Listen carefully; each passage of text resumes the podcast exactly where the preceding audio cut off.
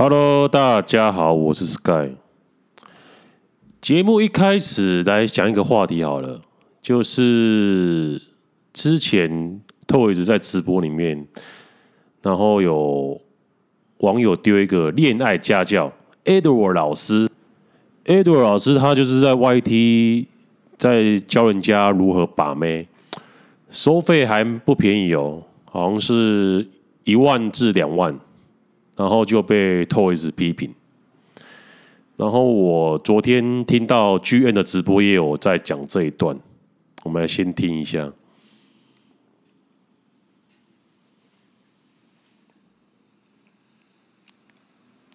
那你那天直播有看到恋爱家教那边吗？你也可以分享一下怎么搭讪。有啊，恋爱家教那是高潮哎、欸，等一下。大家想要分享怎么搭讪？Edward 老师的恋爱家教，你就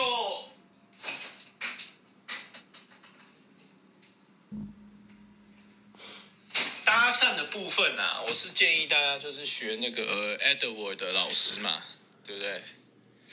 你就是聊天聊个聊个一两下，然后就开始小手摸起来，对，没问题的。但前提是你要记得，你要付那个零演费，对，就。因为那个影片哦，就是在拍 Edward 老师，就是在好像是台中那个什么乐宝哦，哎，什么乐园的啊，会忘记什么宝乐园的。然后他在那边个乐园搭讪一个女生，然后结果聊一聊，聊到一半的时候就摸起别人，哎，摸摸起那个女生的手，应该是说。问他说：“哎，你好像也没有带什么特别的饰品啊？”就摸他，把他手拿起来说：“哎，你好像也没有做指甲，这样就趁机摸他的手。”但是很多观众就质疑说：“这个女的是灵隐啊，因为都看得到，那女的也有看镜头啊，显然不是她真的去搭讪的女生呢、啊，可能是她请来的灵隐呢。”如果不付钱，这个东西很有可能会被告。但是如果你有请临演的情况下，我觉得拍那种片是合理的啦。干认真说，看完之后感触蛮深的，就是就就会觉得台湾这个社会到底是怎么的，你知道吗？我对于购买他课程的那些人，真的是觉得他们的智商堪忧，智商堪忧。你你一个人是要有多宅、多鲁蛇，才会去买那种鬼东西？我不知道他到底有没有卖出去啦，说不定他也只是对不对，自己在那边自己在那边自嗨，对不对？说他卖出去的一些课程或是干嘛？但一个但凡有一点点智商的人，看完那个片，你会去买他的课程？那真的是啊，我真的想象不到，想象不到是什么样的情况下，一个人要有多 desperate，你才会去做出那种抉择。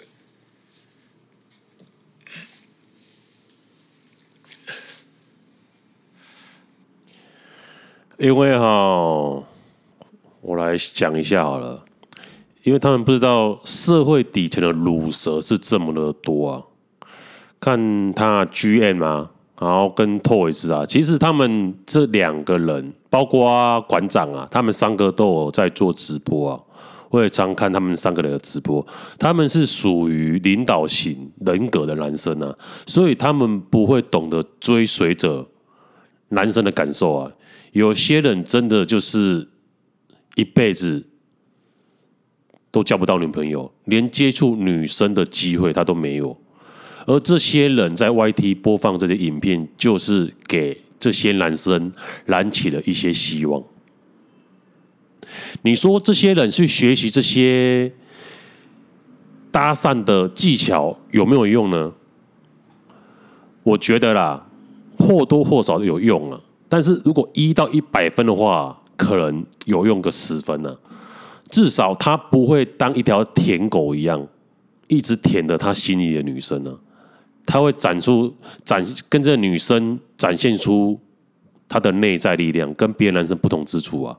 但是一百分只有十分，还是没有办法交到女友的，因为你要一直达到一百分才可以嘛。那你说？真的有人买这些课程吗？我还认识蛮多人买这些课程的，而且有一个瑞恩的，真的是年收我估估计有千万，因为瑞恩真的是这个行业界最 top 的。其他哦，其他都是在，唉，都看了很多啊，都没没什么真本事啊，只会卖课程而已啊。他叫他下去实战，他根本自己也没办法。按理说他们这些人花钱买这些课程的男生比较傻呢？哦，还是去看直播，然后抖内给？女直播、女直播主那些宅男比较傻呢，对不对？有些人抖内的上次新闻看到外面在讲十几万要掉一个赖这样，然后这些课程是卖一万块，然后给你课程，大概教你，他可能会教你怎么打扮，那怎么跟女生讲话，但是其实他们。讲的都是一些怎么把女生，都是一些套路啊。呃，应该这样讲好了，他们所教学的就是把一个领导者、领导型男生上面的特质，看他什么特质，把它复制出来，然后把它画成说把画成一个教学，然后硬套硬套在说你就学这套技巧。然后用这个技巧去把妹，其实其实你你讲这个有可能吗？因为你要追求到你心目中的女神，这是要经过你的无数的时间的淬炼出来的。你要持之以恒，你不只要。增加你的内在知识，你的你的外在啊，你也要去健身啊。就像我举例健身好了，有些人可能刚开始要改变身材的时候，就很兴奋的加入健身房，然后去了几几次就没去了。但是健身这一个这一条路是要具备持续不断的精神的，你要持续的去做，你才会看到成果。而跟女生交往也是啊。你怎么可能期待说你在网络上，然后付个一万块，然后跟一个人学，短期间就会达到成果呢？这是不可能的啊。所以也是很多人这样去买单啊。这种行业其实市场很大，这种行业其实就跟健身一样啊。我去健身，我想有好的体魄，但往往是付了钱，请了教练，然后没去几次都没去了。啊，这个把妹也是，人家放影片在网络上，哇，把妹怎样接触女生好神哦，然后讲个头头是道。啊，结果你去跟他学以后，去去尝试以后，然后又频频被打枪，你也放弃了。因为你没持没有持续的去做，没有持续的去增进自己啊，你没有那个毅力，你没有那个恒心呐，所以你不管做什么事情都不会成功啊。所以结论说，他那些课程到底有没有用啊？答案是有用的，有用的是一分，剩下九分要靠你自己努力。就像你去补习班补习，你以为说每个人补习光。光在课堂上听老师讲，你都不用自己回家读吗？你以为补习每个人都可以考上台大医科吗？补习上课老师讲只是重点提示，帮你把一些比较困难的东西帮你解释，但是重点还是你回家自己靠读书自习自修消化，那才是最重要的。这样你们可以了解我想要表达的是什么了吗？好吧，各位，我们再来看一下下一个话题。就柯文哲去上黄国昌的节目啊，黄国昌就问他说：“柯文哲，诶，你们的党团就是他们不是有一个民众党，接下来还会支持，就是继续提修宪吗？他们修宪最主要就是要废除考监呐。哦，我们来听一下他们这一段语音。不赞成，那在下一个会期，嗯，民众党的立院党团会继续推动修宪案嘛？譬如说废除考监，还是你觉得不用那么麻烦的？只要我当选总统，我直接不提考试，是是可以是可以提的，但是不会过。您觉得不会过？哎，那个十八岁十八岁公民权这么这么简单都不会过的，会考但是怎么会过？不会过啊！支持废考监的比支持废十八岁公民权的那个，我看民意调查支持的比例高很多哎、欸。有吗？有有有有有，真的，嗯、因为十因为十八岁公民权会牵涉到我们比较长者他们的看法。不是这个是这样，这个难在哪？他要四分之三的立法委员出席，四分之三同意。对，这第一条，第二条才是公民投票总投票数的五十趴嘛。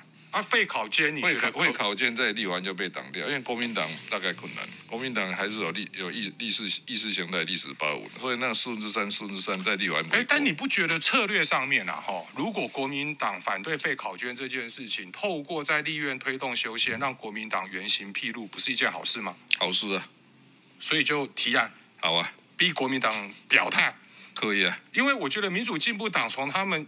一直以来的精神，他们就一定要赞成啊！没有，他也是打假球了。他来，他他他他，哎，是这样。我跟你，我这个讲，我我终于碰到一个比我还会骂人家打假球的人。我跟你讲，打假球，我跟你讲，我第到第一个打假球就是林权的那个中央地方财政数字化问话。哎，他上任前两天来跟我讲说，他进去就要推动，一进去就不肯推动，为什么？权力使人腐化，绝对的权力使人绝对腐化。那中央政府在婚前的。所以他在野的时候，每天骂说啊，这个是这样。等到有那边中央政府，他发现哎，他在婚前的每一个都要对他磕头致谢。但相同的问题也会回。啊，就是在这样，他们讨论说要不要废除考试监察两院呢？因为现今哦，这两个院当初也就是我们的孙文哦，我们的国父哦，五权分立提出来的。然后后来觉得这两个院根本是酬庸啊，所以在民进党在野的时候就说他们执政以后就要废除这两院呢。啊，结果现在民进党执政了，也是提好提满了，对不对？监察院长陈菊啊，啊，你们当初不是在野的时候说要废除这两个院吗？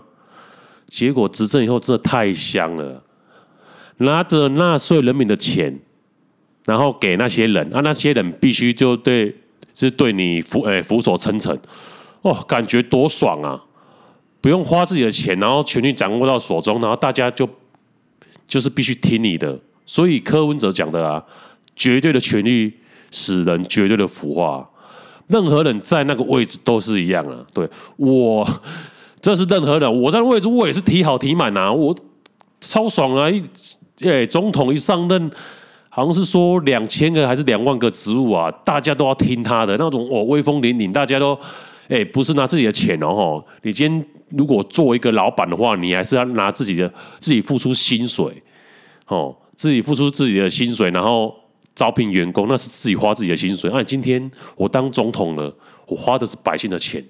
哦，我当然砸越多越好啊，然后大家都要看我脸色做事啊，啊，大家，所以旁边的都是一些马屁精呐，啊，说谁不喜欢听好听的话，谁喜欢看到每有人每天在你耳边在骂你说，哎，总统你这样做不对啊，哈，你这样不对，我说当然是喜欢听他说，哇，总统你好英明哦，你这个做这个决断太英明了，我之前怎么都没有想到啊，所以。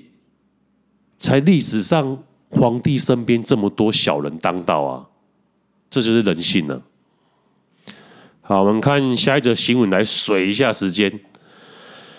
抓完蛇拒绝付钱，然后捕蛇专家火大，把一点八 M 的毒蛇丢回去，然后奥克秒认错。哎，果然是奥克哎，因为这是发生在澳洲。澳洲有一户人家在冰箱后面发现一条。赤腹伊奥蛇，哇！赶紧找捕蛇专家克林帮忙。啊，克林接到报案后就立即前往现场抓蛇。然而好不容易抓到客户后，竟然赖账，气得他直接把毒蛇丢回厨房。吓得客户赶紧请他回来 抓蛇，并乖乖的付钱。据报道哦，这是居住在新南威尔斯州。麦觉里湖市的一个三十八岁捕蛇专家柯林，他在网络上分享说，他有一个很夸张的工作经验，就是有一名客户，他的冰箱后面发现了一条约一点八公尺长，哦，一点八公尺就是一百八十公分呢，就想象说有一百八十哦，蛮高的呢，一百八十公分的，也对一百一百八十公分的人，这么长的蛇，然后就联络他去抓蛇啊。然后公设完成后，对方说既然以抓蛇应该是公共服务而拒绝付款。然后克林得知客人不愿付款后，立即将毒蛇丢回对方家里，吓得对方立即跳上桌子上威胁报警。他便告诉对方说：“我累了一天，如果你不肯付钱的话，我会直接离开这里。”然后最后客户没办法才同意支付费用，让柯柯林无奈的表示：“是收费澳澳币一百五十块啊，差不多台币三千一啊，三一呃三千多块啊。”又不是收费澳元五百多块，我也是冒着生命危险在工作，我的服务当然不是免费的。然后网友就说做得好，要是我也会把蛇留在他家，希望蛇没有受伤。要是我，我会和他，我会跟他收双倍的费用。哎，只不过好像在台湾。好像抓蛇是直接请消防局来抓，也不用付钱哦。但是有人说，因为台湾现在也是外包了，只是消防局抓了蛇是政府在付钱的，所以台方台湾也蛮好的，对，不会有出了这种奥奥客。好吧，我们来看下一则新闻：李宗瑞同众宴柳成者老李过年。狱中近况曝光，爽客佛跳墙、鸡汤豪华年菜，看这么爽哦！明天是除夕夜的，是全家人团圆一起围炉享用年夜饭的日子。但是许多名人必须在牢里过年，包括因为性侵案入狱的名导钮承泽、富少李宗瑞，还有诈领五万元助理费的。北市前议员童仲彦等人，不过各监所也会在过年期间为受刑人加菜，包括推出应景的豪华年菜，诶，佛跳墙、长年菜。长年菜有什么好吃的啊？鸡汤、砂锅鱼头，好像不错哦，稍稍抚慰受刑人无法和家人团聚的心。嗯。然后钮承泽入监后被控享有特权，过年菜菜色超级丰富。斗导钮承泽在二零一八年底被指控于拍摄电影期间性侵一名剧组女性工作人员，除了强吻袭胸外，因无法起生理反应，用手指性侵得逞。有生者虽然辩称双方有情愫，但是没有。没呃，就是没双方有情愫，无没有违反女子意愿，但法官不采信，依强制性交罪判四年徒刑定谳。哇啊，这个不跟 Gino 一样，Gino 也是判四年的，所以性交强制性交罪，现在法官都判都判四年哦。然后他是二零二一年十一月三十号到花莲地检署报到入监服刑，他现现在二零。也快一一年多而已，然后经过被爆料啊，他被享有特权，不用下工厂工作，因为是有一名受刑人投诉指控的啊。他说钮承泽在狱监里面过的日子消极，目无长官，好像花莲监狱是他开的，受刑人。质疑不一样的待遇才享有特权，官官相护才让钮生活的无忧无虑。啊，对此花莲监狱当时也解释说，对知名人士便于管理执行哦，设防作业已经行之有年了。他当年傅崐萁在入监服刑时也是在设防作业，因为为了避免其他受刑人的接近骚扰，这个绝对不是特权。啊，至于钮承泽的作息也正常哦，每天在三人一室的设房内折金纸莲花，并由管理人员定时看管，绝无包庇的情形。好吧，他既然都这样讲了，我们也只好这样相信他。但是我看这个受刑人哇，写了两大页用手写的的那个检举函呢。然后今年也是钮承泽入狱后的第二年，在狱中吃到年夜菜，然后年夜饭呐、啊。花莲监狱公布过年的菜色，哦，就一堆好像什么蒜苗炒腊肉啊，长年菜汤鸡啊，哦，佛跳墙也不错哦。啊，另外一个就是李宗瑞，今年三十七岁的。富少淫魔李宗瑞，二零一二年被查出下药性侵、偷拍三十多名女子，跟许多知名艺人、女模、通告艺人都受害，引起社会的哗然。李宗瑞最终被法院判处二十九年十个月定谳。由于他二零一二年八月到案后就被羁押，我靠，现在二零二三哦，他还关了快十一年了哎。我天哪！我们的我我们叫瑞瑞啊，他说最快要到二零二七年，那也要四年后了，才可以达到假释的申请门槛。所以今年他仍会继续在台北监狱吃年夜饭，加可怜。然后李宗瑞入狱后，有主动参加花灯的制作学习班，并与四位受刑人一同制作花灯。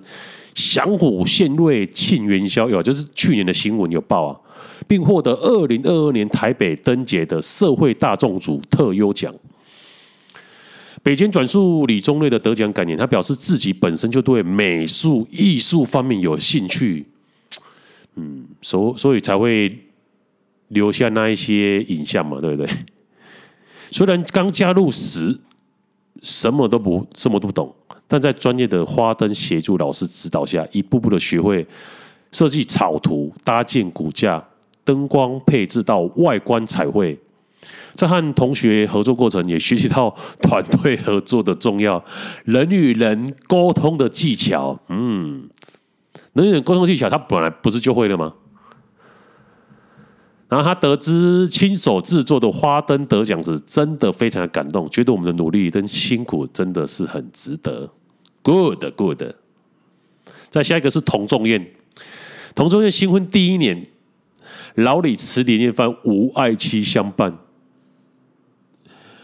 童仲彦是台北的前议员呢，被控在二零一一年到二零二一二零一二年的时候，担任担任议员期间，利用人头诈领。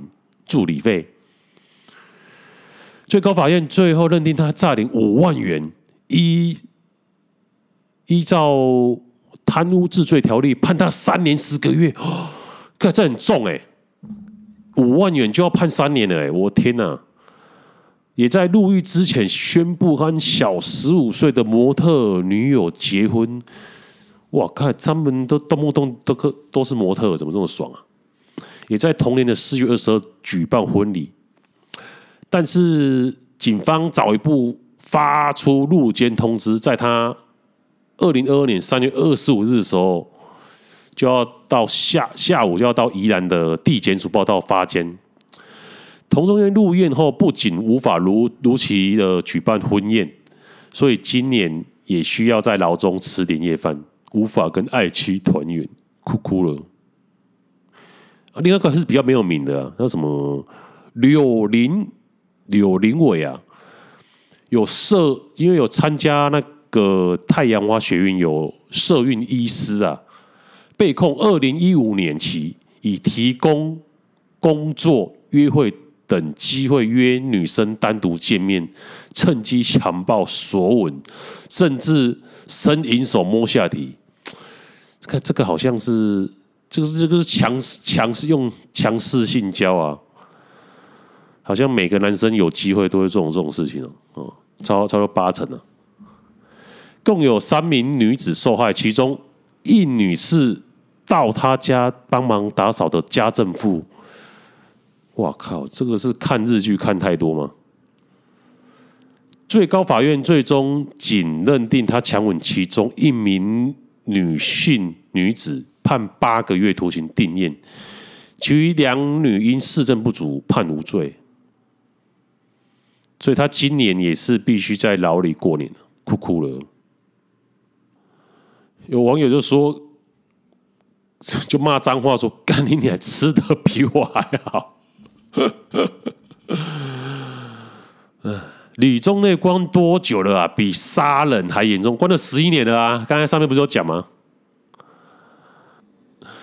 宗瑞哥影片有几个女主角真的还不错哦，要拿出来复习一下了吗？只有童中燕不是犯淫入罪，哎，真的哎，哇啊，不是犯入罪，他还判盗领五万块，然后被判三年。台湾的司法是不是有毛病啊？宗瑞哥造福广大男性，判太重了。宗瑞哥司法上是罪人，在男性心中是圣人。这个靠北。都下药性侵还圣人，到底有没有思考能力？有印象，中瑞哥没有工作，每个月零用钱三十万起跳，哇，干真的很爽。好啦，再看下一则新闻。呃，我脱光煮年菜，五十六岁美魔女胡文英裸体穿围裙，双球掉出来，大尺度照片疯传。五十六岁资深女星胡文英因为冻龄外形打响知名度，年轻时曾经参加选美，一度有机会踏入演艺圈，却选择投入家庭。可惜婚姻最终以失败收场。常在社群网站晒辣照的她，过年再度挑战大尺寸，全身脱光，只穿上围裙，一转侧面露出浑圆南半球。蜜桃臀也全露出，让人鼻血直流。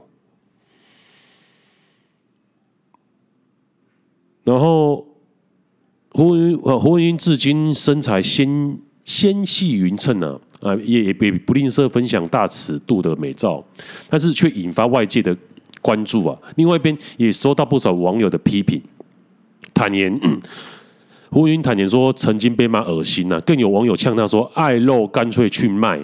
面对负面负面的声浪，他丝毫不受影响，态度坦然。女人何苦为难女人呢？到底骂够了没？再骂我也不会退缩。干够屌！好，他强调说自己拍片的标准是性感不猥亵，妩媚不情色。透露曾有摄影师想要找他拍照，却抵触他的原则，果断拒绝对方的邀约。且拍照想表达的是艺术创作，而非低俗不堪。身体可以拿来创作的一种手法，回应酸民的质疑。我来看看他的照片。哥，这个是五十六岁吗？太扯了啊！哦，你们可以去 Google 一下，这个这个你你说他三十八岁，我都信。这脸看起来像三八啊，身材，他真的他应该是有有在运动啊，因为这不。这不像是抽脂可以办到的。这五十六岁 I can't believe。啊，好了，下一则新闻：崩溃崩溃浣熊睾丸冻在铁轨，眼神死十五秒。这发生在美国，一名铁路工人尼尔日前在日前跟同事在铁轨上发现。有一只浣熊，疑因为当天下大雪，天气太冷，导致浣熊的睾丸被硬生生的冻在铁轨上。两人见状，立刻拿热水泼洒在浣熊的屁股下，最后也让浣熊平安脱困。尼尔事后将救援过程分享，这样分享到 Ｔ 天堂短短十五秒的救援影片，至今吸引四百万人点阅。哇！就是他们，他跟一个同事在巡视铁轨，看到有一只浣熊，看到两个人靠近的却没有逃跑，所以仔细一看才知道浣熊疑似在横越铁轨的时候，然后跟他的睾丸跟铁轨接触的时间太久了，导致两者硬生生的冻在一起啊！所以尼尔马上就拿热水喷洒浣熊的屁股。然后他同时拿铲子从浣熊的屁股下方试试图插入敲开，后来经过五分钟的抢救，浣熊的下体终于跟铁轨分离了。然后脱困后，头也不回的往树林深处逃走。不过，仍有部分的毛皮毛冻在铁轨上。哇，这个好精彩哦！其他网友看到影片就说，一开始看铁看浣熊坐在铁轨上不走，还以为他要寻短，看起来好痛。幸好你们及时出现，要不然他应该就等着被火车碾毙。我需要一把抹刀和一些温水，然后告诉浣熊，手术非常的成功。记得浣熊，下次别再卧轨休息了。好啦，今天我们就录到这边。This guy, see you next time.